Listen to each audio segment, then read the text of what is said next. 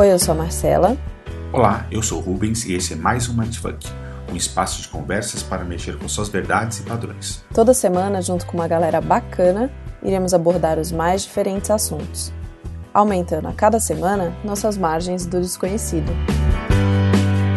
Antes de começar nosso sexto encontro, um lembrete para quem já nos ouve e para quem acaba de chegar. Não deixe de enviar elogios, críticas, sugestões e comentários. Queremos muito ouvir sua opinião. Para entrar em contato conosco, você pode mandar um e-mail para mindfuckpod.gmail.com com V no lugar do U, ou ainda conectar através das redes sociais, Facebook, Instagram, Medium, Tumblr e Twitter. Também mindfuckpod com V no lugar do U. Os nossos episódios têm aproximadamente uma hora de duração. Mas por que isso?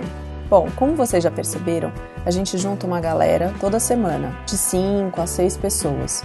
E aí, para que todo mundo possa expor sua opinião e a gente possa conversar e criar alguma coisa juntos, ter um aprofundamento naquele assunto, a gente precisa de pelo menos uma hora para desenvolver. Então, fique ligado, ouça o nosso podcast via SoundCloud, pelos aplicativos de podcast ou baixe para o seu computador e reproduza no seu player de música preferido. Vem com a gente que vai ser legal. Vamos para a conversa dessa semana?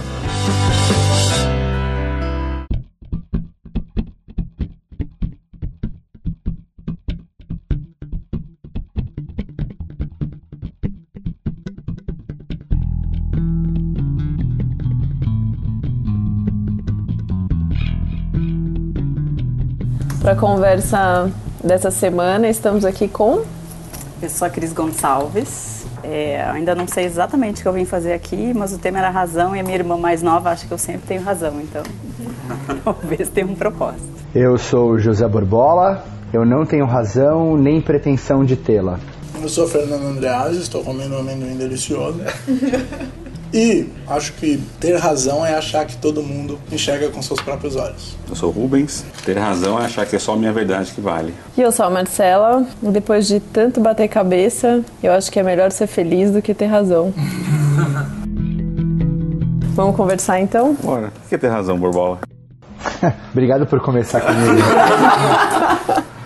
Eu acho que ter razão é uma ilusão, porque estamos todos sujeitos a, a, uma realidade que é construída pelas interações sociais e, e por elementos culturais, etc. E por razões humanistas ou talvez do modernismo ou de algum movimento dessa categoria que nasceu sob a égide do antropocentrismo, a gente acha que tudo que emerge da gente é, é dotado de uma verdade absoluta. E eu acho que essa ilusão de procurar razão, de querer ter razão, emerge desse erro fundamental. Profundo, hein? Nossa, depois que você depois disso, Cris, todas essas referências, tchau. Acabou. E aí, Cris, Sai depois agora. disso... Dá a segunda dose. Mas quando a gente fala de, de, é, essa coisa do antropocentrismo, né? Todo mundo acha que tem a sua razão, né? Por que a gente fica nessa coisa de convencer sempre o outro de que a verdade é a nossa e que não pode ser outras verdades, né? A gente fala muito sobre música, quem estava tocando um pagodinho até agora, e a fala assim, ah, não, mas ah, rock que é o bom. A gente tem uma coisa na classe média alta, né? De que só rock é bom. E por que, que só rock é bom? Não, tem se milhões de pessoas ouvem mais outros tipos de música, funk, sertanejo, rock, por que, que o jazz é o melhor? É, sendo que o jazz já deixou, não era considerado o melhor há algum tempo atrás, né? Do ponto de vista de humanidade, o jazz era taxado de música de pobre, preto, vagabundo há pouco tempo atrás. Então, realmente a razão muda de uma forma muito rápida. Então, começar a enxergar o mundo de uma maneira mais é, subjetiva, sem, sem achar que você é a voz da verdade, né? Estar com a sua janela aberta para a verdade dos outros, para entender a verdade dos outros, é muito importante. Eu acho que é o futuro não vai ser melhor se as pessoas não conseguirem entender de entender a razão dos outros, né? entendendo a razão como motivo, motivação para fazer algo. Então, desse ponto de vista, olhando para a palavra dessa forma, cada um tem a sua razão para fazer o que faz. Cada um tem a sua razão, cada um tem o seu motivo, o seu racional, sua experiência, suas experiências, suas, suas histórias, seu background. Enfim, a gente tem que entender isso quando a gente analisa qualquer ação de um outro ser racional. Você falou no ponto, né, de que o jazz há um tempo atrás não era algo que estava esquecido ou estava relegado a um segmento desprezado. O quanto a força de mais pessoas se interessando por um tema dentro da sociedade faz com que a gente passe a acreditar naquilo como uma nova verdade. Então, o quanto eu também mudo a minha razão ou as minhas certezas, porque eu estou vendo que tem muito mais gente fazendo com que aquilo me traga, me traga aquilo como alguma influência que eu passo a ver como positiva e digo, ah, então vou mudar a minha razão, meu ponto de vista passa a ser outro. Será que, agora pensando, né, precisa, eu acho que às vezes é necessário alguns irracionais para as pessoas entenderem a razão. Então, assim, do ponto de vista dos malucos, os considerados malucos, que são aqueles que, que de alguma forma tentaram mostrar para o mundo coisas que o mundo não estava querendo enxergar, muitas vezes foram taxados de irracionais sendo que na verdade eles só estavam mostrando, gente, tem uma outra coisa aqui. Olha, isso aqui é legal, isso aqui é bom. Eles enxergavam razões que ninguém tinha enxergado ainda. Né? Mas tem uma coisa que nem na a, a ciência, isso é muito comum, de a gente pegar, por exemplo, é, quando um, algum cientista ele vai pro, tentar provar alguma coisa, ele fica naquela coisa, não, mas eu tenho razão, porque ele fez as contas, fez todos os cálculos, fez todas as, as hipóteses e testou. E daí você pega, coloca isso no mundo corporativo, você coloca em outros, outros pontos, a pessoa só quer ter razão porque é a opinião dela. E ela não tem muitas bases, muitas coisas, tipo, ah, eu acho que vai ser bom isso. Por que a gente, por que a gente faz tanto isso na vida? Eu, eu acredito que se a gente for no básico, quando a gente vem para o mundo, assim, a gente não enxerga o outro. A gente só enxerga a nós mesmos, né? As primeiras interações que a gente tem são bastante egoístas, inclusive, porque a gente sente a ausência da mãe, aí a gente chora, a gente sente alguma coisa incomodada, a gente chora.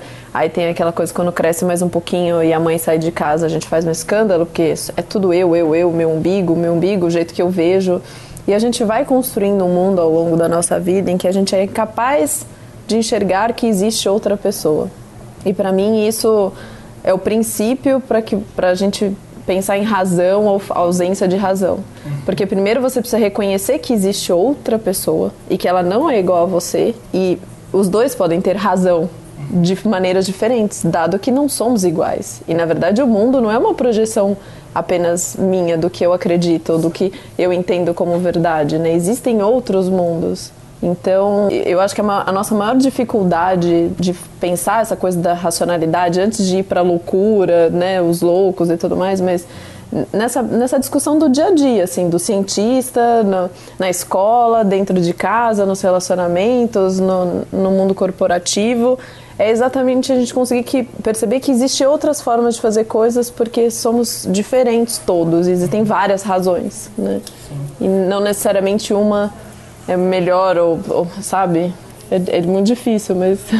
é legal entender, entender a razão como o porquê, né? O motivo, a motivação, né? Tipo, e é um trabalho de empatia muito profundo você entender os porquês das pessoas. Agora mesmo, né? Chegando aqui, você falou do, do tema dos 30 meninos estupraram uma menina no Rio de Janeiro, postaram, acharam que isso é normal. Quer dizer, de alguma forma, eles não sentiam que aquilo que eles estavam fazendo é o absurdo que é. O que talvez seja ainda mais assustador. que é de fato mais assustador.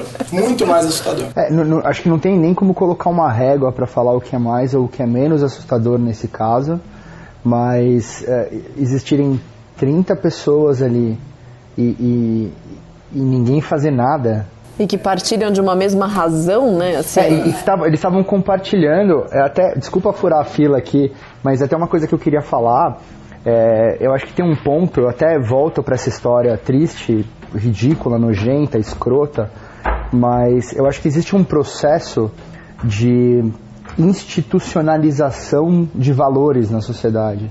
E são coisas que vão sendo uh, fixadas e criadas assim como um curso de água vai cavando um buraco no solo e construindo o leito de um rio. Então essas relações elas vão sendo institucionalizadas. Vira regra. E aquilo acaba virando uma regra amplamente aceita por todo mundo. E, e aquilo são valores compartilhados. Cria-se uma cultura a partir desse, desse processo de institucionalização uh, de, de, relações humanas, enfim. Pro bem e pro mal, né? Exato. O meu link era justamente esse, pro bem e pro mal. E acho que por um lado é, como são valores compartilhados, como são parâmetros compartilhados, acaba virando uma maneira de você contrapor uma opinião e dizer se você está certo ou errado a partir disso, entre aspas, né? Então, se você está comparando com um valor amplamente aceito e todo mundo acha que aquilo é certo e você se comporta daquela forma, então, em tese, você estaria certo também. Então, acho que conflitos de ter ou não ter razão emergem em parte desse processo que eu acabei de contar. E tem uma outra coisa também, né? Porque ah, eu acho que quando ah, toda unanimidade é burra, sabe? Então eu acho que existe um aspecto meio animal, um comportamento de manada que emerge, assim. Então, sei lá, quando tem uma torcida num estádio e aí começa a ter um, um grupo que começa a brigar e de repente aquilo espalha entre o grupo e, e, o comportamento de manada não condiz com os valores individuais de cada pessoa que está ali, assim. Então acho que existe um elemento animal, até para fazer um contraponto com a razão que vem do racional, sabe? Existe um comportamento animal, assim, que ainda vive dentro da gente e que a gente acha que foi controlado, mas na verdade não foi, assim. E aí, eu, eu agora voltando pro exemplo escroto e pro triste, nojento, enfim, não, não, não tenho adjetivo suficiente para descrever. Ainda bem. Ainda bem. É, é, é, não é triste precisa. enxergar como tanta coisa ruim foi institucionalizada nessa sociedade a ponto de existirem 30 pessoas num lugar e ninguém mexer um dedo para fazer alguma coisa para impedir que um absurdo como esse se concretizasse. Assim. Eu acho que, que é um exemplo péssimo de como relações institucionalizadas acabam comandando comportamentos e criando noções de razão, né? Porque pela, pelo vídeo, pelas fotos, eles de fato achavam que estavam fazendo alguma coisa normal. No, cara, é, é, difícil de falar, assim. E é, é pior ainda pensar que em algumas outras sociedades, além das nossas fronteiras, isso é considerado certo. Assim, aqui a gente ainda vê um, uma certa revolta, mas em alguns lugares isso ainda seria visto como algo mais natural ainda. O que é um absurdo completo. Teve uma menina na Índia, né, que ela foi estuprada por 50 caras num ônibus e dela é, foi espancada, ficou quase morta, não morreu e dela tá, é, a Índia passou a olhar para isso de uma maneira ruim agora, agora em 2015, 2014. E daí a gente fala assim, ah, porque aconteceu isso com a menina aqui no Brasil. Não é, não é melhor ou pior. Mas a gente fala que no Brasil aconteceu isso agora. Acontecem diversas vezes no Brasil, a gente sabe de estupros de água, milhares acontecem. Mas isso é uma coisa que acontece com frequência em, em N países. É, na verdade o que aconteceu dessa vez que não acontece das outras vezes é que postaram. E que a rede. É, e, e, e, que teve engajamento teve de outras engajamento pessoas. De outros né? movimentos, de outras pessoas que, que, que viram aquele absurdo e difundiram porque isso acontece enquanto a gente está falando aqui a gente não fica sabendo. Então, é, mais triste ainda é perceber que agindo com aquela naturalidade, isso é algo que para eles é considerado racional. Para as pessoas que estão ali participando disso, é considerado algo normal, racional. É, enfim. Eu fico pensando que, na verdade, assim, atos de barbárie o homem vem cometendo desde sempre. Hoje a gente tem espaço para divulgar isso e compartilhar e a gente amplifica a voz de tudo que a gente diz com a internet e essa ultra conectividade das pessoas, né? Então, atos de barbárie sempre existiram, né? Até pouco tempo, até alguns anos atrás, as crianças não eram nem considerados seres humanos até que fossem adultos. A mulher vivia uma outra condição ainda muito pior do que essa. Enfim, tem N outras coisas. Mas o que é muito assustador, a gente vê isso, né, estampado assim, e, e sendo compartilhado, essa razão do que eles fizeram ser, sendo apoiada massivamente por muitas outras pessoas. Eu arrisco dizer que existe uma quantidade de gente que está chocada, revolca, revoltada, se sentindo doente. Eu me senti doente, assim, eu cheguei aqui enjoada com isso.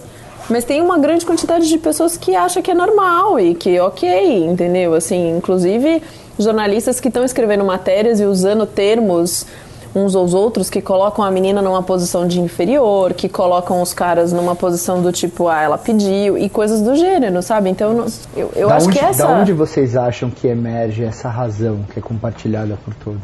Nossa. Olha, vendo o vídeo do Alexandre Frota contando no, no, programa A Noite é Nossa, não sei qual. Que época para se estar vivos, hein?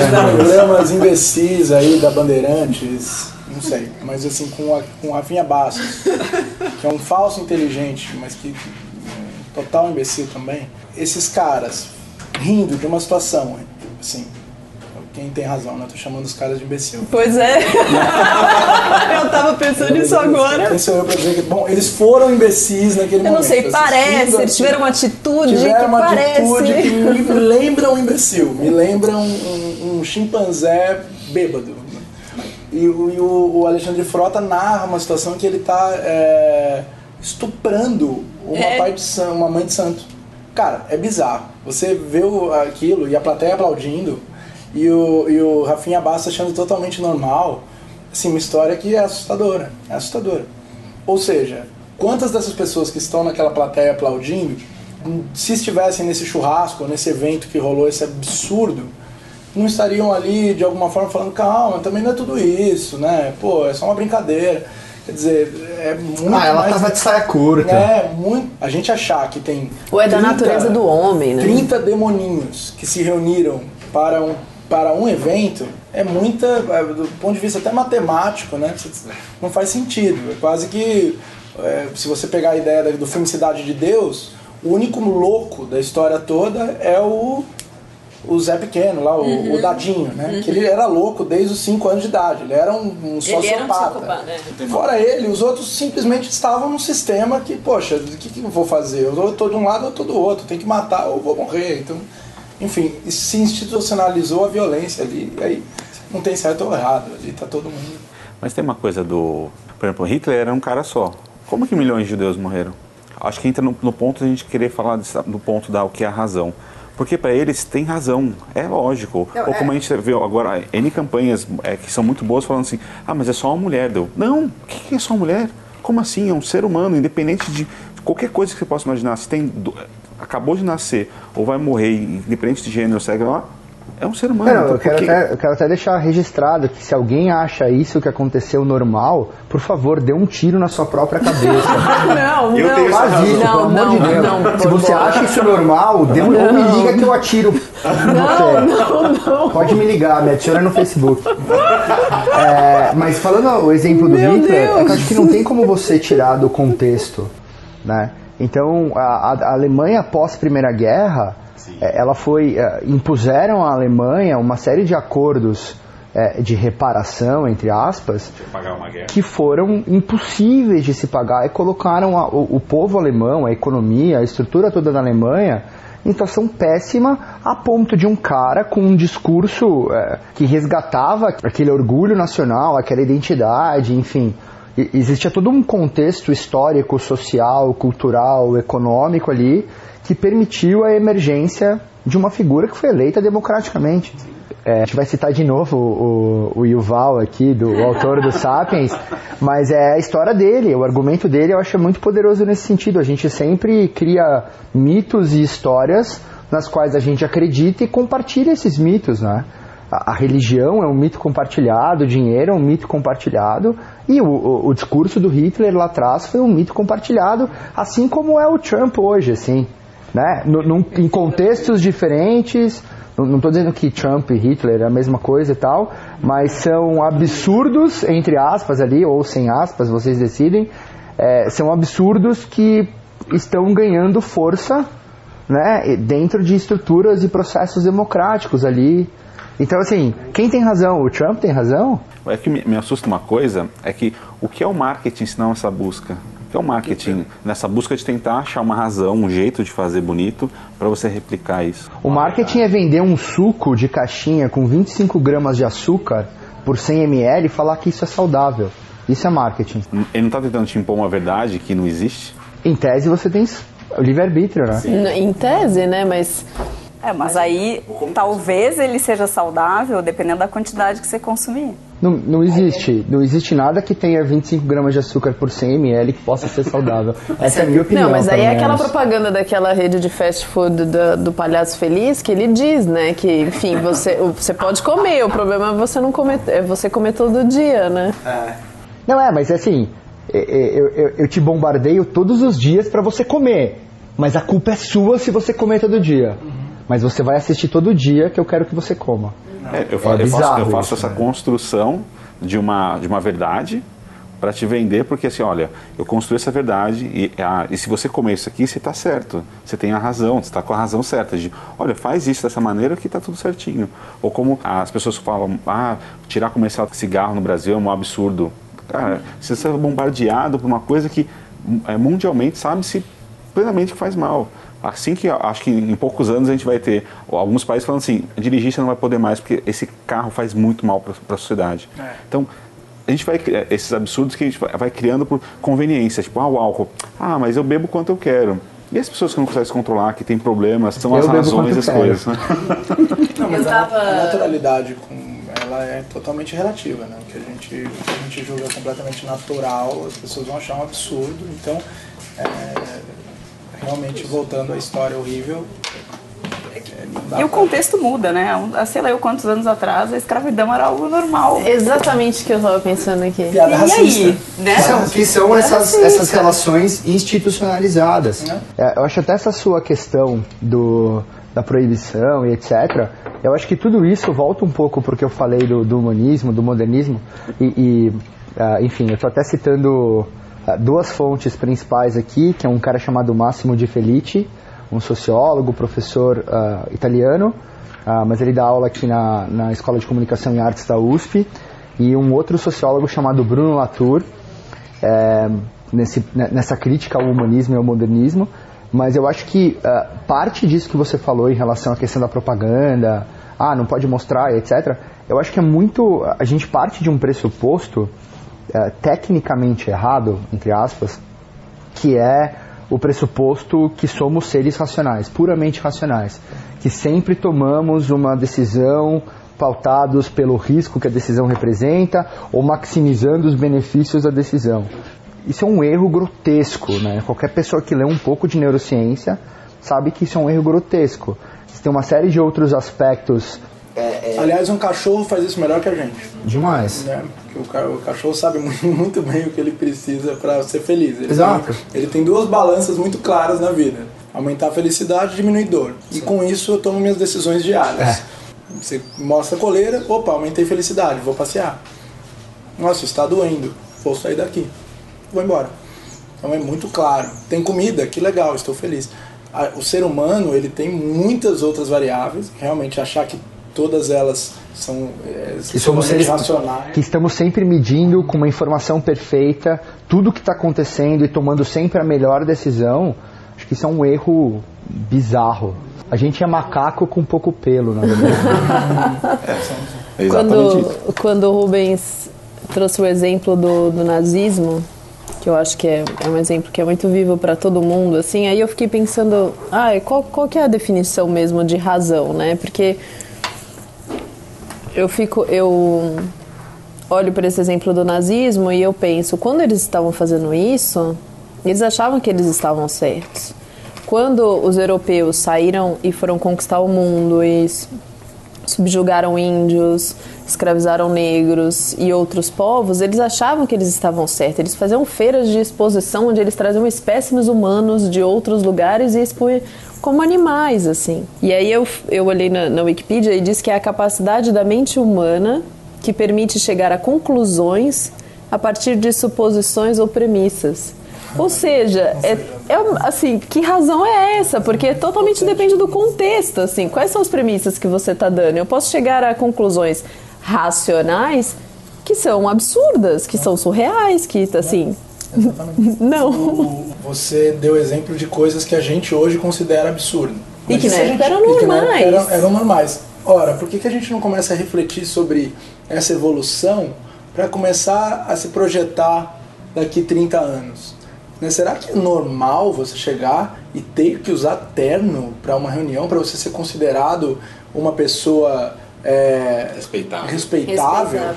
É, poxa, a gente olha para aquelas imagens é, do passado com as pessoas com aquela peruca branca e a gente fala, gente, para que, que esses caras usam isso? Ah, no Brasil ainda se usa alguns, em alguns casos. Sim, o que é mais bizarro ainda, mas no dia a dia a gente não vê cidadãos com, com aquilo. Ainda bem. mas, mas no futuro a gente vai achar o cara de terno ridículo. Pelo amor de Deus, a pessoa tem que usar terno para para chegar numa reunião, de trabalhar no dia a dia, sentar na frente de um computador, trabalhar no, no, no escritório, sair, se locomover para um ambiente de trabalho e voltar. Não, e você pensa também assim, você está num país tropical, né? já dizia o, o profeta, e Rio de Janeiro, janeiro, 7 de janeiro, meio-dia, você tem que ir de terno na merda da reunião. Porque senão você, dependendo de onde você for, você nem entra. É, em Brasília é muito assim. Tem, em Brasília tem prédios que você simplesmente não entra. Um monte de prédios. Mas, mas um, aspecto, um outro aspecto relacionado ou não à razão é a gente importar um símbolo de países temperados, né, onde o inverno é muito mais uhum. absurdo, então a nossa árvore de Natal é um pinheiro. a decoração natalina, é verão, né, é. a decoração natalina faz Noel toda a referência à neve. Nossa, isso é, se isso é racional, é, As tem frutas razão, né? secas que a gente Alô, come. crianças, Papai Noel não existe. Mas isso é uma coisa que é legal, né? A gente falou que sempre depende de contexto, de época, de um milhão de coisas. Tem algum core, alguma raiz disso? Porque o cara, os 30 rapazes que estupraram a menina, eles tinham uma razão na cabeça deles que ele falou assim: ah, mas ela estava lá, eu só queria, eu queria mais do que ela não queria. Mas se você pegar a semântica em si, eles tinham razão. É, aquela coisa de isolar o contexto, as premissas e a suposição, Ou ele né? fez porque os amigos iam fazer e a gente de certeza. os brotherhood, É- é manada. é feito manada. Feito exato. manada. Eventualmente, dois que queriam fazer. vai. Como é que eu vou dizer que não? Que É. eu sou contra. Eu não posso. E aí também tem a minha. Como é que eu vou ir contra tantas Exatamente. pessoas fazendo o movimento da direita? E eu vou. Não, não O posso. roteiro, um roteiro genial sobre isso é o Doze Homens, Uma Sentença, né? Que é um filme é, que se trata, são 12 pessoas julgando um cidadão que tinha é, supostamente cometido um assassinato e no- começa o filme com os 12 falando, olha, vamos acabar logo com isso, lógico que ele é culpado e tal. E o filme se transforma quando um fala não e precisavam dos 12 votos a favor para que o cara fosse condenado. Então é isso. É, quem é esse um? É tão difícil. Em quantas situações no dia a dia a gente não se pega é, se sentindo mal por ser esse um? Né, se sentindo culpado por falar, olha, desculpa, eu, eu- eu discordo, né? Quão, quão, quão difícil é discordar dessa manada? É muito difícil. Mas, mas, cara, uma das coisas que acho que mais me enoja nisso tudo, ah, e aí eu tô criticando o ser humano como um todo, o quão institucionalizada tem que estar alguma relação, né? O quão institu- institucionalizado tem que estar algum valor para que 30 pessoas aceitem, né? Então, assim, eu tenho certeza que um cara não fez um pitch para convencer os outros 29 de que aquilo era o Não, certo. não, não. É- é- eu acho que existe muita coisa compartilhada ali Se entre você eles. ouvir a- as músicas de funk, elas estão falando exatamente disso, só que é, por ter um ritmo legal a gente não percebe. Né? Elas, elas estão narrando isso. Então, tem. Todo mundo ouve, todo mundo dança. Né? Versão de preto, de favelado, mas quando toca ninguém fica parado. É, alguns É, funks, não todos os funks também. Não todos, não, não todos, mas existem. Como existem rocks, assim, como Claro, existem gente, sertanejos. claro que eu estou me referindo a alguns fãs, as novinhas são sensacional, rebola, rebola no pau. É, Isso é, é- são letras de É uma funk. rima básica. É, porque eles estão cantando, na verdade, sobre o contexto deles. Isso. É só um reflexo do, do que, que é a normalidade para eles. Não, mas não é assustador essa ser uma normalidade? As novinhas serem símbolos sexuais, enfim, e ter toda essa, todos esses símbolos e signos compartilhados por meio de uma música que na verdade estão reforçando essas relações e essas coisas institucionalizadas que são puramente machistas e absurdas. Na verdade, sim, eu estou sendo até reducionista na minha análise, porque eu acho que existe tanta, tanta coisa enterrada numa letra de funk, tanta coisa que é tá, tá sendo solidificada numa letra, numa letra de funk. Não estou me referindo ao gênero como um todo, não estou dizendo que todo funk é ruim. Não, não é isso. Eu gosto, eu danço, o Rubens dança comigo, a gente faz aula junto. e assim, é, é, tem o mesmo valor, que ele assim. esteja, mesmo que ele esteja falando sobre coisas que a gente considera absurdas, eu acho que pelo fato dele estar representando uma realidade e, e, Isso ser que um é assustador, recorte. que realidade é essa? Então, mas ele, mas ele representa alguma coisa. É, assim, é- vamos, vamos tentar, porque Representa, mas ele- ao mesmo tempo que ele representa, ele também transmite valores. Ele é um veículo de institucionalização. Que merda de palavra que eu escolhi, né? Ele é um veículo de institucionalização. Ele reproduz, ele Ele reforça. Mas ele não deixa de ser fruto, eu concordo 100%. Igual da mesma forma que Não, o- é uma manifestação legítima, que a gente- ninguém tá questionando A gente isso. tá ouvindo, a gente ouve hoje é, as marchinhas do passado e a gente fala, nossa, que absurdo, que coisa homofóbica, que coisa racista, né? É, cabelo, olha o cabelo do Zezé, será que ele é? Né? O, a sua cor não pega mulata, mulata eu quero seu amor. Quer dizer, de alguma forma ele tá falando exatamente da mesma coisa. Falando, cara, é uma negra. Com outras com palavras, outras palavras, ele porque fala assim, naquela olha, época era uma coisa mais ingênua, né? Se a gente Ingênua, pode mas dizer, velada, se mais velada. Então, mas peraí, é mais ingênua hoje. Sim, mas para o contexto da época não era. Sempre, né? O seu cabelo não nega mulata, que eres mulata da cor. Mas já que a cor não pega mulata, mulata eu quero seu amor. Quer dizer, eu quero só transar com você. Eu acho que E o se ponto- você estiver desacordado, eu transarei da mesma forma. Quer dizer, é Eu e meus quase 29 amigos. um além. O que eu acho importante colocar também é Brancos. Brancos, de preferência, classe média alta e tal, que tem um, um smartphone que vai gravar o vídeo e postar na rede social. Mas o ponto é, esse lance do contexto, da época e tal, eu acho que isso deixa muito claro que talvez a gente viva hoje numa época que está vendo todos os valores que foram construídos nas últimas décadas, nas últimas, nos últimos séculos, sei lá, se esgotando. E nós aqui que estamos conversando e tantas outras milhares de pessoas que se indignaram e que se indignam de alguma forma com todas essas histórias que aparecem todos os dias. É importante colocar isso. A gente não está falando sobre uma exceção aqui. A gente está falando sobre um exemplo que se repete todos os dias, em maior ou menor grau. Qualquer pessoa que pega um transporte público ou que faz qualquer coisa sabe que isso acontece todo dia. A estatística diz que uma mulher é estuprada a cada 11 minutos no Brasil. Assim, logo depois já teve um caso no Piauí, teve um outro, assim, tem casos, se a gente quiser, a gente pode citar infinitos aqui. E, e o que eu acho que está rolando é a gente está partindo de um, de um momento histórico, né, de um período histórico em que essa, essa posição do homem foi institucionalizada de uma determinada forma para um novo momento em que isso está sendo redefinido. Eu acho que, que, que o vetor da mudança está apontando numa direção melhor para que sejam institucionalizadas outras e novas relações nesse sentido. E eu acho que essa indignação ela acontece especialmente pelo fato de muitas pessoas já estarem enxergando que isso que foi institucionalizado nos últimos séculos, sei lá, é, é, já não faz mais sentido. Mas, Borbola, se você para pra pensar, o que a gente considera racional, normalmente, é o que todo mundo considera racional.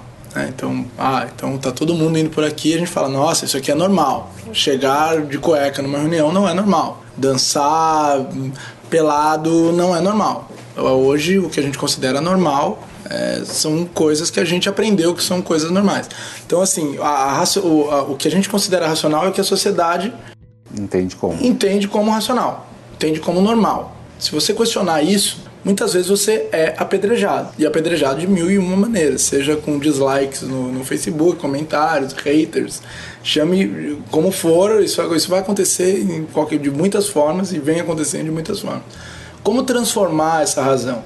Né? Como, como começar a culpar, a se culpar? Porque falar que é, o que esses meninos fizeram é um absurdo, Claro que é absurdo. Isso é, é- mas e o que a gente faz no dia a dia que é absurdo? Quando que a gente vai começar a se culpar das coisas que a gente Já faz. já faz, continua fazendo e que também é, são absurdas? Daqui 20 anos a gente vai olhar pra trás e falar assim: Meu Deus, como que eu fazia isso? Tem uma pergunta que aquele cara faz, o Peter Singer, que ele diz assim: ah, a gente fala tanto que a gente precisa cuidar muito bem dos nossos, dos cães, dos animais, etc.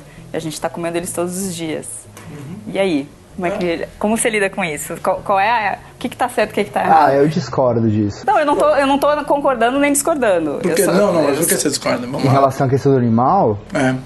Cara, eu acho que é uma outra situação delicada, né? Então eu preciso isolar antes que me interpretem mal.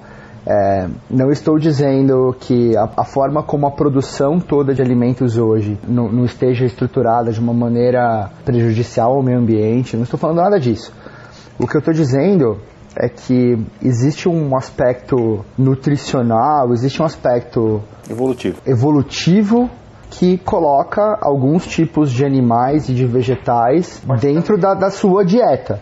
Então, por exemplo, você conhece alguma tribo indígena vegetariana? Mas isso aí é igual. Você conhece. Já viu enterro de anão francês? Não, não, não, não, não, não, não, não, não, não, não, não é, não é nesse sentido que eu falei. O que eu tô dizendo é o seguinte: o que eu acho que existe de errado, de novo, é uma questão que começou lá com Aristóteles e com Platão, que separou o homem da natureza. Essa relação frontal e separada com a natureza, para mim, essa é a origem do problema. O fato da gente se alimentar de proteína animal não é um problema. Não, é a maneira como a gente lida com a É uma- proteína. isso é uma outra como coisa. a gente é produz, uma outra como a gente se relaciona com a E- natureza. Exatamente, por isso que eu falei, o problema pra mim tá na relação. O problema pra mim tá na relação. O que eu tô falando é, eu vou até usar um exemplo que o Máximo usou na aula da- de duas semanas atrás que ele deu no meu curso lá da Perestroika, que ele falou que você vai numa tribo Yanomami e quando você pergunta o que pra eles é a sociedade, a sociedade é o rio, é o peixe que ele come, é a cobrinha que passa na frente dele ali durante o dia, são os vegetais, são as pessoas, é tudo. Eles não se desconectaram do planeta. E sociedade pra gente é só os seres humanos. Esse é o problema.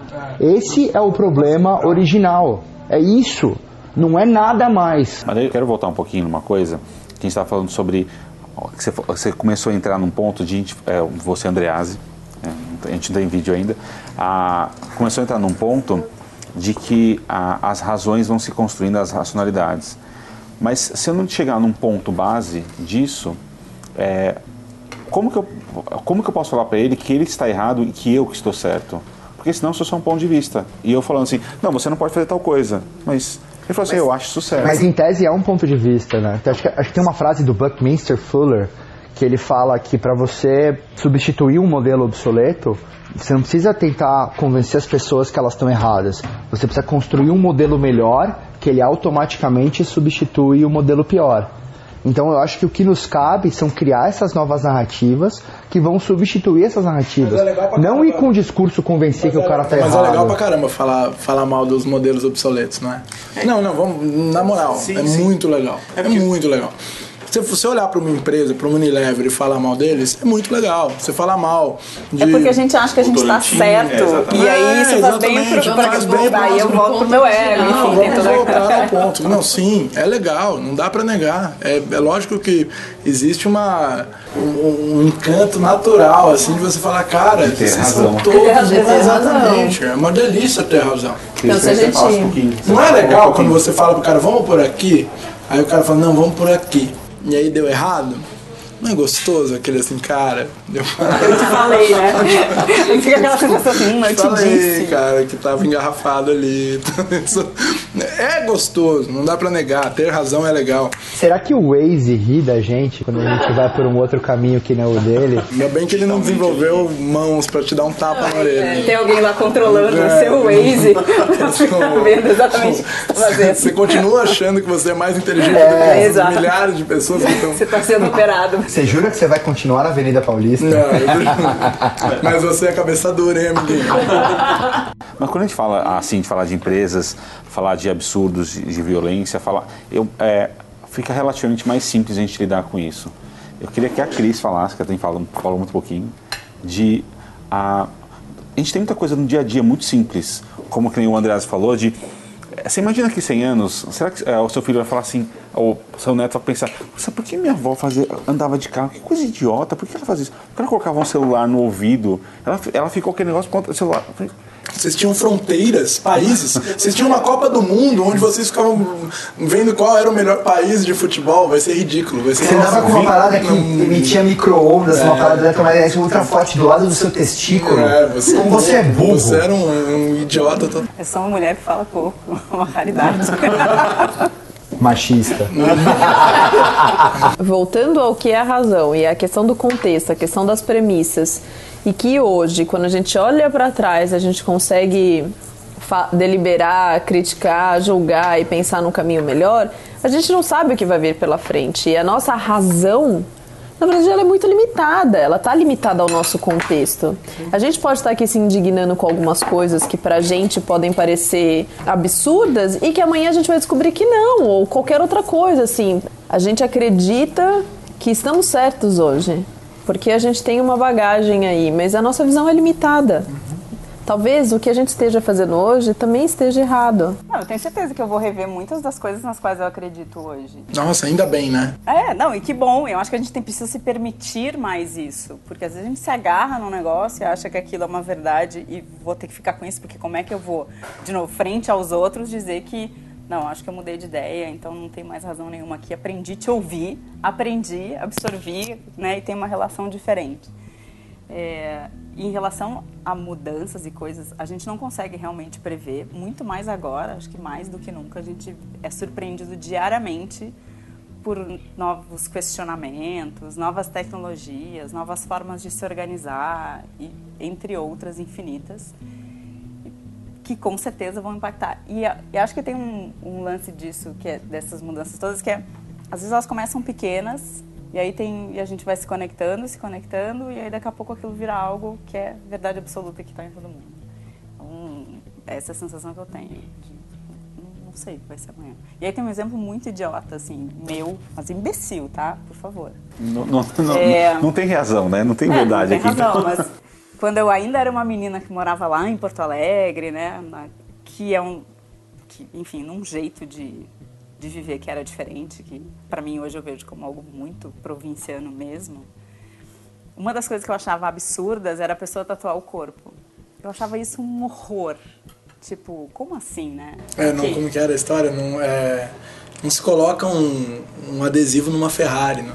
Exato. E até que eu fiz a minha primeira e agora vou fazer a segunda e a terceira, enfim. Eu mudei a minha. Aquilo para mim, de errado, passou a ser algo certo, incrível, maravilhoso. Por que não, né?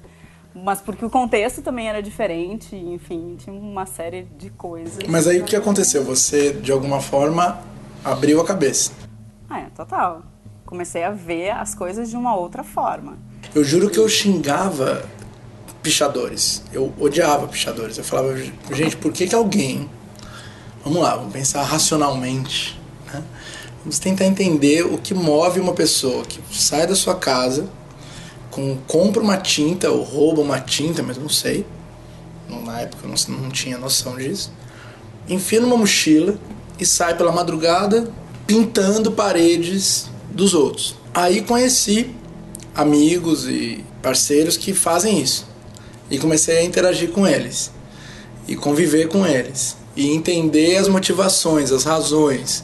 Cara, eu não sou visto, cara, ninguém tá nem aí pra mim. É, quem falou que o prédio é seu? Quem falou que o muro é seu? Quem falou que a cidade é sua?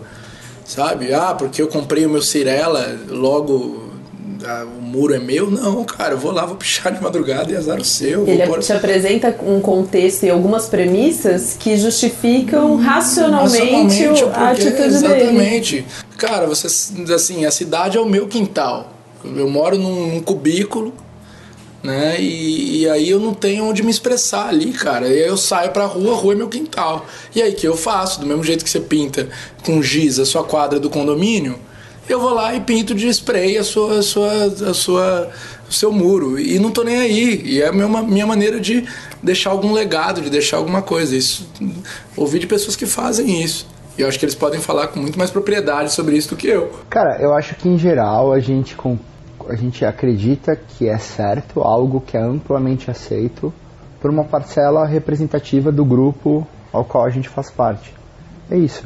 Isso é o certo. Mas quem, mas em geral, em geral, assim, tô, tô generalizando é, de, uma, de, um ponto de vista mais macro, assim. Tudo bem, Borbola, mas só uma pergunta, tá? Quando que algo é, se torna é, institucionalizado? quais são os veículos, vamos parar para refletir em quais são os veículos que, que mostram o que é aceito e o que não é aceito.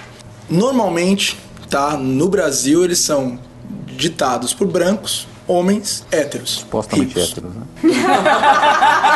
é, exatamente, ótimo. Supostamente é, Hoje em dia não vou tomar com ninguém, né? É, exatamente. Supostamente héteros. É, e aí, com veículos poderosíssimos, eles conseguiram por muito tempo é, é, ser a voz da. liderar a razão. Então as pessoas falavam, pô, pichador é do mal, funk é ruim, é, isso aqui não presta. Maconha aí, faz mal. Maconha faz mal. E aí eles aceitam. Aí as pessoas começam a falar, não, então essa é a verdade. Né? Eu vou até dar um exemplo e citar aqui a segunda ou a terceira referência do dia. Tem um livro uh, de 66, 1966, chamado The Social Construction of Reality, que é um dos cinco livros mais importantes da sociologia, escritos pelo Peter Berger e Thomas Luckman. Uh, e eles falam sobre o processo social de construção da realidade. E eles dão um exemplo muito ilustrativo de como que algo se institucionaliza. Então imagina que uh, uh, um homem e uma mulher casam, né, eles se conhecem, eles começam a, a se relacionar, enfim, estão ali num relacionamento sério e tal. Existem uma série de coisas que começam a ser institucionalizadas entre os dois. Né? As regras de convivência, enfim, a gente escolhe o nome que for para isso. Quando o filho nasce, todas aquelas regras que foram institucionalizadas entre o pai e a mãe são verdades absolutas para o filho, porque ele já nasce naquele contexto. Né? Então, eles usam isso como um exemplo básico. Obviamente que eles ah, ah, extrapolam muito mais esse exemplo. Eu super recomendo que as pessoas leiam esse livro, que é um livro incrível, embora seja de 1966, extremamente atual. É, é, por meio desse tipo de coisa. Então, quando a gente nasceu, em 80 e pouco, existia uma série de coisas na nossa família, né? num, num, num, num cluster um pouco mais amplo né, os amigos dos amigos da nossa família e na sociedade como um todo já existia uma série de conjuntos de regras e valores e signos e símbolos que já estavam institucionalizados. Então a gente toma aquilo como verdade no primeiro momento. Né? Eu acho que o ponto talvez não seja nem questionar esse processo, porque esse é um processo natural, mas talvez bater na, na, tecla do pensamento crítico, da consciência da existência desse processo. O que você faz quando você sabe que isso acontece? Qual que é a sua postura em relação a isso? Quando você sabe que essas coisas acontecem numa, numa mecânica como essa, como que você exercita a sua autonomia para não virar escravo de um processo como esse, sabe? Para não simplesmente virar um elemento reprodutor desses valores, assim. Mas tem uma coisa que o Andreazzi falou, de é, o, o quanto é insuportável você ser seu, esse agente. O quanto você você está no, no, seu dia a dia, a sociedade inteira fala assim: o que, que você é? Ah, redator. Você colocou na caixinha de redator e você não consegue sair porque a sua caixinha de redator não sai de lá. Você fala assim: eu não quero ser mais redator, eu quero ser outra coisa. Ou sou, ou sou um milhão de coisas. Ah, não, porque você tem que ser alguma coisa. Por quê? Tá, mas eu vou falar uma coisa muito. É difícil, muito polêmica. mas é divertido. Vou falar uma coisa muito polêmica. Eu acho que no caso do exemplo dos 30 merdas que fizeram que fizeram, eu acho que existe uma coisa muito simples. Ou você é veementemente contra o que aconteceu, ou você é estuprador junto, velho. É isso. Então foda-se em qual caixa você entrar. Foda-se. Se você não entrar em alguma outra caixa e se opuser a um absurdo como esse, você faz parte da caixa dos que concordam. Ou dos que não fizeram nada para mudar. Que na época da, da, da, luta contra a ditadura era isso. As pessoas falavam assim: ah, eu não tô nem aí pra política, ó, logo você é direita. Era, é, era o argumento das pessoas de esquerda que falavam: ué, se você tá no centro, você é direita. Porque você tá apoiando indiretamente você está votando. Agora... Você está votando a favor do que está te dominando. Logo, você está indo junto. Então, quem combate é, é, quem é diretamente contra. O resto, de alguma forma, está apoiando. Agora, vocês acreditam? Quer dizer, o Andreas já deu um, um exemplo aqui de que a nossa razão pode mudar. Mas o quanto vocês acham que a nossa razão pode mudar? Porque será que algumas pessoas que acreditavam que isso é normal, vão mudar de ideia, acreditavam que estuprar uma mulher era normal, mudam de ideia, são capazes de reavaliar a razão. Alguém que defendia o nazismo, alguém que hoje defende qualquer, qualquer coisa que a gente considere um absurdo ou. Bolsonaro, por exemplo. É. Ah, tem uma frase boa, né? Que fala que o. Alguém que vota no é, Bolsonaro. O que os caras falam assim, que o Hitler era um, era um, um imbecil que era um gênio, né? Não comparem ele com o Bolsonaro. O Bolsonaro é só um imbecil. Mas tem uma coisa que você falou, Borbola, que eu fiquei, eu fiquei pensando muito, né? Esses dias eu vi uma, uma outra frase, e daí a gente passou um momento político agora, tá passando um momento político bem difícil, e daí sempre tinha as pessoas que eram contra o impeachment as pessoas que eram a favor, e as pessoas que não, não estavam, conseguiam ver mais. Nesse caso, a gente, é, você acredita que a gente tinha dois lados, três lados? Ou, é, porque assim, em alguns casos eu entendo perfeitamente, qualquer postura que você vai assumir, você tem, meio que você tem que se colocar numa postura. Mas eventualmente você não se colocar, é, será que é um outro ponto ou você tá, consegue enxergar todos os pontos em si para poder fazer alguma coisa? Que na minha cabeça, é muito complexo, conta muito disso. A gente fala assim, ah não, é desse jeito. Ou então fala assim, ah, todas as pesquisas que a gente fez, todo a, a, o estudo que a gente fez fala que você tem que fazer tal coisa. Mas eles falam assim, essa tal coisa, tipo, é só uma crença que a gente construiu, que a gente fez. Rubens, você já tentou afinar uma corda de cavaquinho? Não. Tem uma, uma corda de cavaquinho, vou até afinar para vocês verem como funciona. Não é tão fácil. Isso aqui é uma convenção de que isso aqui é um Ré, tá? Mas isso aqui só é um Ré porque isso aqui é um Sol. Se o Sol mudar, o Ré tem que mudar. Se o Sol mudar, o Si tem que mudar. Se o Si mudar, o Ré tem que mudar. Qual é a verdade? Quem tá certo? É o Ré? Mas, cara, não adianta você falar que você tá sempre. Ah, não, não sou afetado pelos outros, estou no centro. Amigo. É um produto do contexto, É um produto do contexto. Você, você também. Você tem que ter alguma relação com o que está acontecendo à sua volta. É, o, não existe o ponto você do, neutro, do... centro. Isso não existe. O ponto do livro que eu citei é justamente esse, que a realidade é um processo socialmente construído.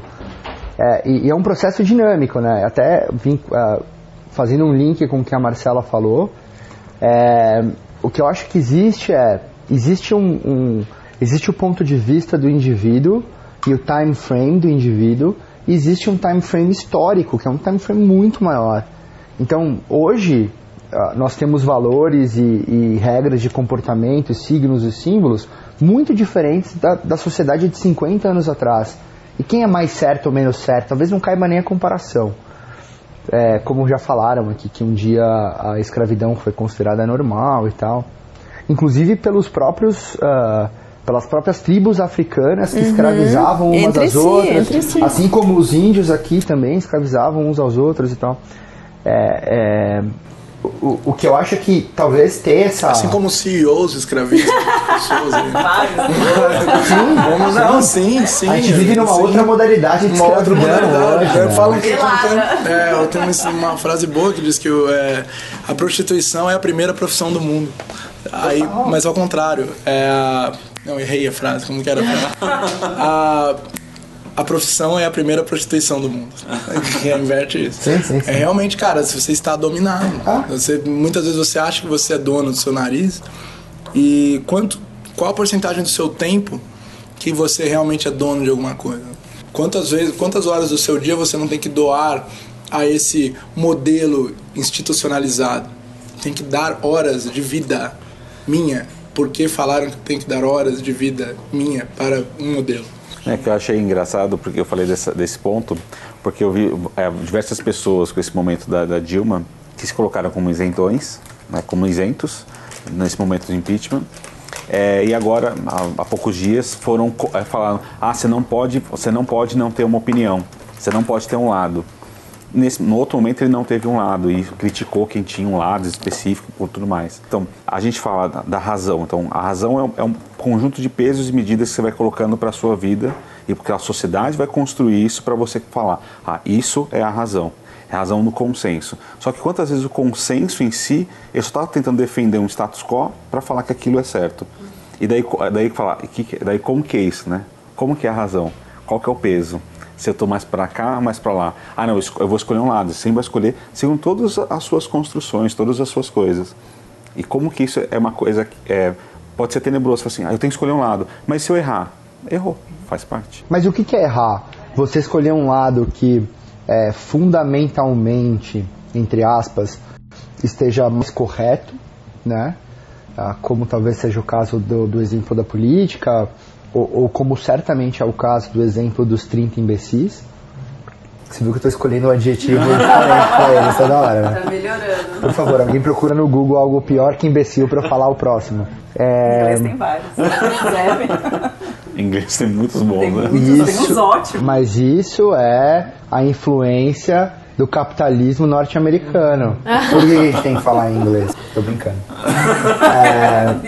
Não, então, mas tem, tem, esse, tem esse lado, mas o- talvez o ponto seja, como não, não existe é, é, nada 100% certo todo o tempo, não existe, né, tipo um, um elemento, um parâmetro completamente desconectado desses elementos sociais e culturais e de uma determinada época que esteja sempre certo, Não, de acordo com, com um, um evangélico fanático, ele vai dizer que a Bíblia é a, é a razão.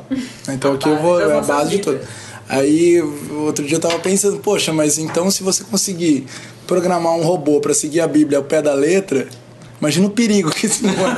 Entendeu? Tipo, então, pensando do ponto de vista lógico, ora, então vamos simplesmente programar todo mundo para seguir a Bíblia cega- cegamente, porque aí está a voz da razão.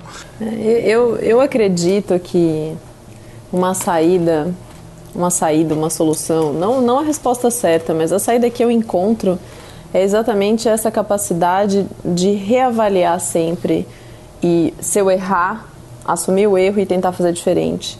É tentar sair cada vez mais da caixa onde eu tô para uma caixa maior, para uma outra e tentar sempre, sabe, busquem conhecimento.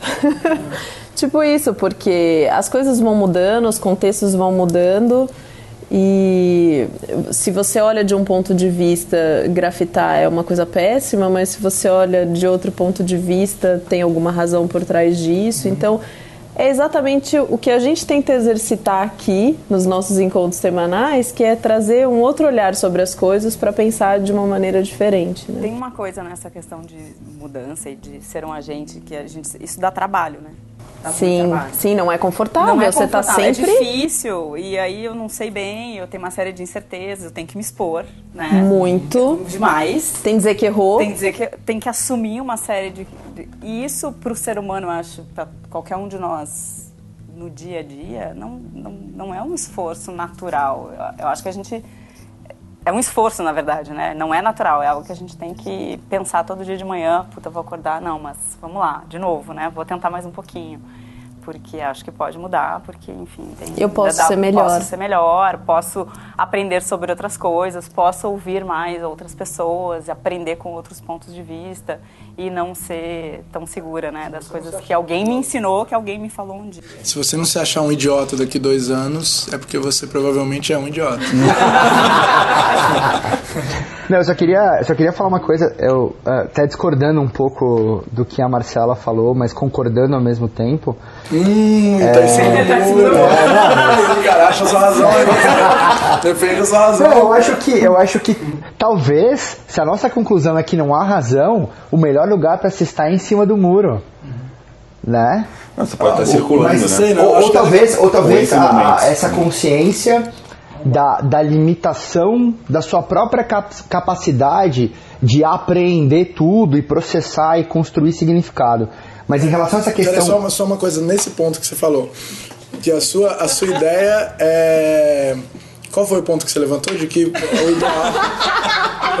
Eu estou, estou... Estar em cima do muro. É, estar em cima, que o ideal é você estar em cima do muro, é de, de certa forma está certo. Só que se você entender que a Não sua falei razão. isso. Tá, mas se você entender que a sua razão ela, é, circunstancial. ela é circunstancial e mais do que isso, em muitos momentos ela tem um impacto na- no racional dos outros e que ela faz parte de um movimento de equilíbrio de sociedade, aí muitas vezes o movimento do radical ele é essencial. Total, Porque total. tá aqui a teoria da vareta. Porque de ele é o novo, cara que vai vareta- puxar o negócio a pra pro vareta outro tá aqui. lado. Pra, pra ela, pra ela chegar ao centro, ela não precisa, ela não, ela não precisa de gente falando, olha, vamos pro centro, vamos pro porque ninguém sabe onde o centro é. O radical vai pra cá e daí o cara fala, eu pô, acho- eu então que é a nesse sentido, se você é- entender que a sua razão, ela na verdade, ela é, é, ela é importante para o contexto do todo, Cara, aí você pode ser um completo maluco, porque na verdade fala assim, realmente, eu fui um completo maluco. Mas, cara, foi tão importante ser maluco naquele período. Então, tipo, Eu é- puxei a, eu ajudei a puxei puxar a vareta lado vareta pro outro certo. lado pra depois Mas acho que o a arte, de uma forma geral, exerce esse papel na sociedade ao longo de. Talvez continue exercendo o papel de puxar essas bordas, né? De, de puxar o vetor da mudança, apontar o vetor da mudança para outras direções estender essa rede, né? E puxar essa rede para frente. Muito pra frente. E a- agora, por outro lado, eu até queria fechar minha participação aqui com uma citação que está na página 127 do livro Sapiens, que é a nossa Bíblia, A gente critica, aqui a gente critica a religião, mas a gente é religioso. Então abre aspas. Em Urval acreditamos. É, I believe. E abre aspas. Não há como escapar da ordem imaginária. Quando derrubamos os muros da nossa prisão e corremos para a liberdade, estamos, na verdade, correndo para o pátio mais espaçoso de uma prisão maior. Fecha aspas. Genial, genial. Excepcional. Peraí, só uma coisa. É o movimento hipster escrito. As pessoas que acham que estão rompendo com alguma coisa, e aí você vem e fala, tá todo mundo igual, Mas cara. elas- estão iguais. Elas rompem usando uma marca. É, exatamente, né? Enfim.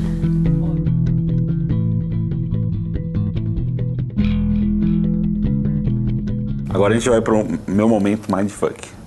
Alguma dica de livro, de filme, de experiência, de qualquer coisa para trazer um pouquinho do que a gente conversou hoje, ou de nada a ver com o que a gente conversou hoje, para ajudar o pessoal que está ouvindo. E Ah, se você quiser ter uma experiência com ah, o fato de você não ter razão nenhuma e da sua opinião, na verdade, não ser nada, ah, por favor, tome LSD ou ayahuasca. É, use essas drogas que. Drogas não. Use essas substâncias, esses brain enhancers, que vão te, te fazer viver uma experiência de que essa sua individualidade de que essa, esse seu eu, que é um- um- uma construção social e cultural, ele não existe e, e ninguém vai estar te contando isso, você vai estar vivendo.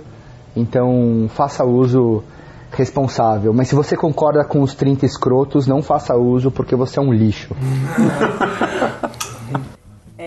Eu acho que vale muito conversar e ler e se abrir para pontos de vistas muito diferentes dos seus.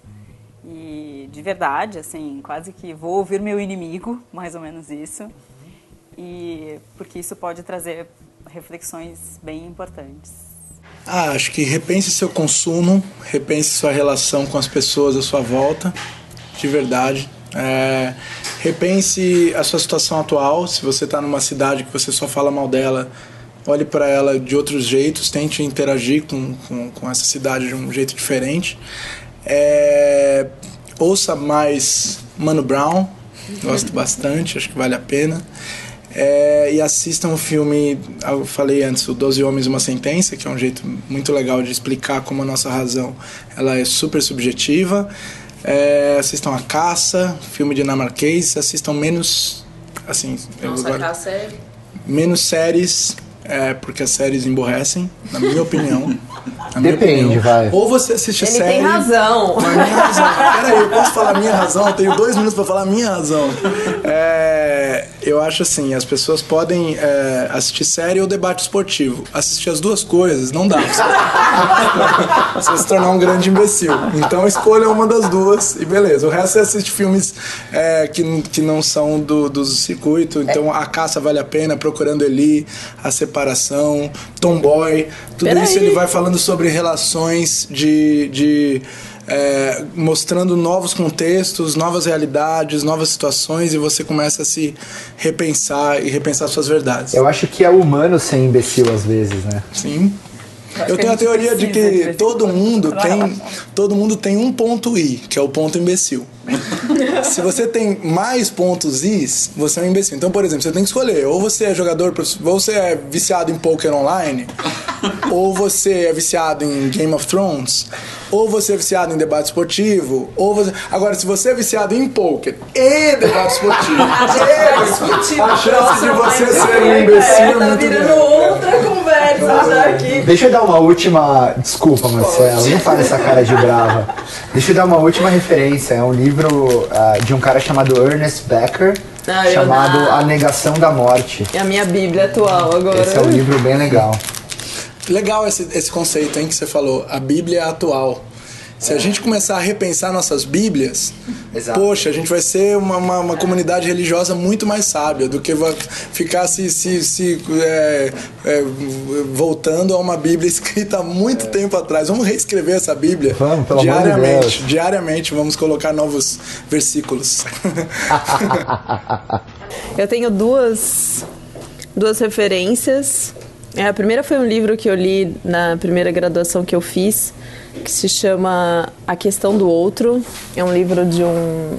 Eu não sei se ele é sociólogo ou historiador, Tsvetan Todorov, e ele fala sobre o descobrimento da América e do choque entre culturas quando os espanhóis chegaram na América e, e, toda essa questão de você não enxergar o outro como um indivíduo, como um ser humano como você e, e tudo que se deu depois disso. Foi um livro que eu li 1900 e muito tempo atrás. E até hoje, assim, sempre que eu penso nessa questão da empatia, é, esse nome me vem à cabeça, assim, sempre, sempre. Ah, eu preciso lembrar do outro, eu preciso lembrar do outro. E, e as experiências que eu li no, no livro, que eu acho que são a base para a gente começar a pensar a razão. E a outra coisa é que quando eu estava vindo para cá, enquanto eu vi a história, enfim, animalesca aí, é, eu também vi uma notícia sobre o Criolo, em que ele relançou o álbum, o primeiro álbum dele de 10 anos atrás, ele relançou agora, onde ele fez substituições nas letras que diminuíam a, a pessoa, a mulher, e ele relançou agora com uma nova roupagem, assumindo que ele errou, né? Que ele fez, fez, fez uma coisa assim, é tão difícil a gente assumir, é tão difícil a gente se reposicionar sobre as coisas, ainda mais uma pessoa pública, né? Como isso é complicado e, e qual é o problema de, da gente dizer que eu errei, eu, eu não estava pensando, sei lá, eu tinha outro outro contexto, outras premissas, outras perspectivas, eu fiz merda e vamos lá, aqui está o meu novo trabalho. Então, eu vou ouvir e aí estou recomendando a todo mundo a ouvir. Acho muito legal. Rubens. Tem uma tem um filme, foi um dos primeiros filmes que me fez começar a olhar para o outro de uma maneira completamente diferente e mais empática. Que eu não lembro o nome do filme em português, procurei, procurei. É um filme do Robert De Niro chamado Flowers, que ele tá com é, o Philip Seymour Hoffman é um transexual, um é, travesti que mora no andar de cima. E Robert De Niro tem uma, uma fica com uma, ninguém é perfeito. Acabei de encontrar é, tem uma, ele passa a ter uma, uma doença, começa a regenerar e ele tem muito preconceito, porque ele mora num prédio todo fodido e tudo mais, e o cara lá, ah, esse bicho, esse cara, ele fala todos os nomes é, piores, e ele vai. Quando, é um momento X do filme, ele tem uma. É, acontece uma coisa com ele e esse cara, esse vizinho dele ajuda. E ele começa a ver que esse cara não é um, um problema, ele é só um cara diferente, só tem um, um jeito diferente. Então é muito complementar o que a Cris falou. Que tem, olha tudo, tipo, ouça um funk hoje, ouça um funk que você nunca imaginou que você fosse ouvir na vida, mas não ouça que tipo, ai, deixa eu ouvir isso só porque alguém fala. Não, ouça com o ouvido aberto. Ouça um funk, um sertanejo, ouça músicas no geral, veja filmes que você. séries que você fala, não, não essa, essa série vai ser. De repente, você pode se surpreender também com uma série que você não imaginou que poderia ser. Qualquer coisa que fuja do seu dia a dia. Vá para o meio de um, de um local, você fala assim, eu conheço durante a faculdade uma galera fala assim, nossa, eu fui no Vale do Angabaú hoje. Falando como se fosse um safari. é o centro da sua cidade, não tem nada de especial. E vá, conviva, veja o que, que é. Quantas pessoas eu conheço que não conhecem metade da cidade de São Paulo? Falam, ah, eu nunca fui na Zona Norte. falei, mas quanto tempo, quanto tempo você morou aqui? Ah, nasci aqui. Mas como assim? Eu acho que eu, eu, vou só fazer um ponto aqui, porque para mim é ouvir com o coração. E a empatia para mim é muito isso. Ver é de coração mesmo. Você tem que estar disposto a sentir aquilo. É, só... muito bom. Isso faz muito sentido. Tenho uma história boa do, do cara que chegou na, na, na, casa do camarada às nove da manhã, bateu na porta e tal. Era um testemunho de Jeová, né? Falou assim, poxa, é, eu posso falar um pouco dos ensinamentos desse livro e tal, não sei o quê. Daí o cara falou, não, lógico que você pode. Mas espera aí. É, no final da nossa conversa, existe a possibilidade de você tocar fogo nesse livro? Aí o cara falou, não, jamais, isso aqui é hora. Então você não está querendo conversar comigo, você está querendo impor e eu não quero perder o seu tempo. Bom, bom dia. então, é, realmente a conversa é quando os dois estão de fato com a janela aberta. Se você não está com a janela aberta, você quer, aí você está querendo impor. E aí isso não vai render nada de, de, de, de lucrativo a não ser o outro é, se sujeitar a isso. E aí tem a outra frase que é o cliente tem sempre razão, né? Que a gente ouve bastante.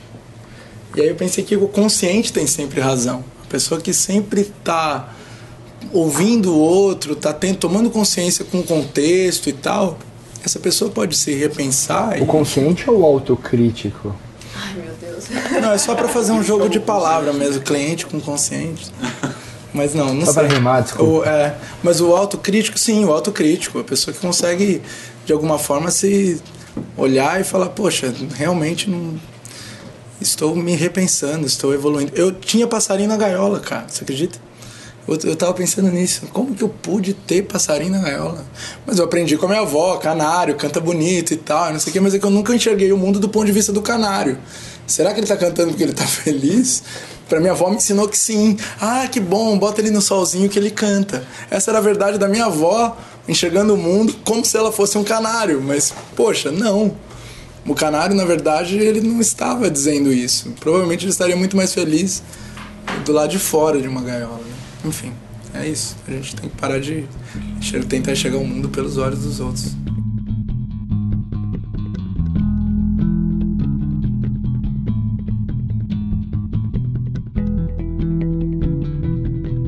Nada que se obtém do progresso humano é conseguido com aprovação unânime.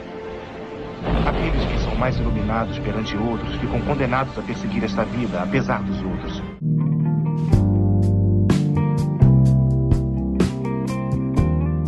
Temos mais um Mindfuck e queremos muito ouvir sua opinião. Por isso, entre em contato conosco.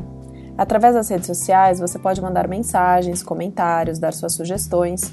Procura sempre por MindfuckPod com V no lugar do U. Nós temos perfil no Facebook, no Instagram, no Medium, no Tumblr e no Twitter. No SoundCloud, você pode assinar o nosso feed para receber as atualizações. Mas você também pode assinar o nosso feed através dos aplicativos de podcast.